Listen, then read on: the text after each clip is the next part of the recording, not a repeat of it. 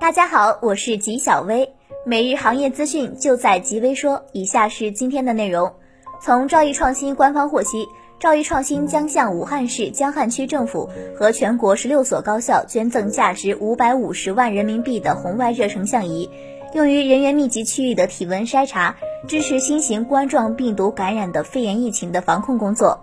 吉小薇表示，吉微网将组织更多物资救援疫区。在眼下这个全国携手抗击新冠病毒的关键时刻，几乎所有的企业都将年后复工的时间后延。不少原本应于近日陆续回到工作岗位的员工，也由于疫情问题无法按时到岗。虽然目前无法精确量化疫情对于经济以及产业的影响，但众所周知的是。中国手机供应链在全球产业范围内都起到举足轻重的作用，因此有分析师指出，如若疫情无法在三月前得到显著改善，对于全球手机产业链的供应端和需求端而言，都存在一定程度的风险性。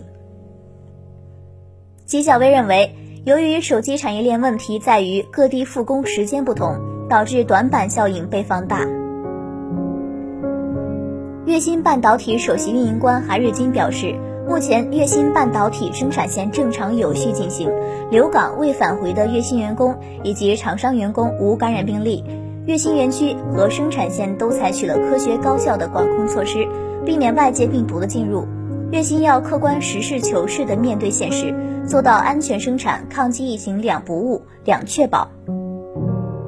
纪晓薇觉得，虽然没有公开。半导体企业感染武汉肺炎的员工还是有的，现在对疫情过度重视一些没有坏处。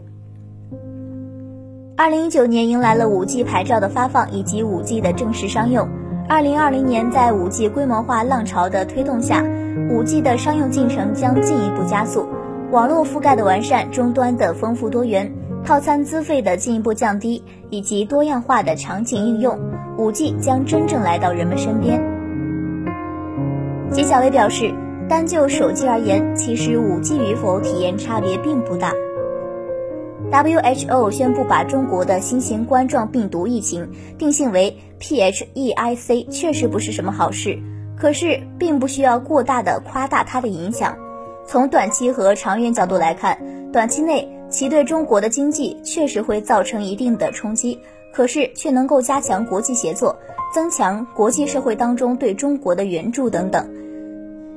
其实利于对疫情的控制。长期来看，对经济的冲击是取决于疫情的发展。只要我们能够尽快的控制疫情，那么对经济的影响冲击便会早一点结束。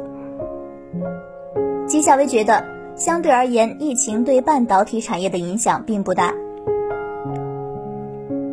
通过对过去一年的一些典型案例和热点话题的梳理，我们可以看到，知识产权相关案件逐渐增多。反映出中国半导体企业在知识产权保护意识方面不断增强，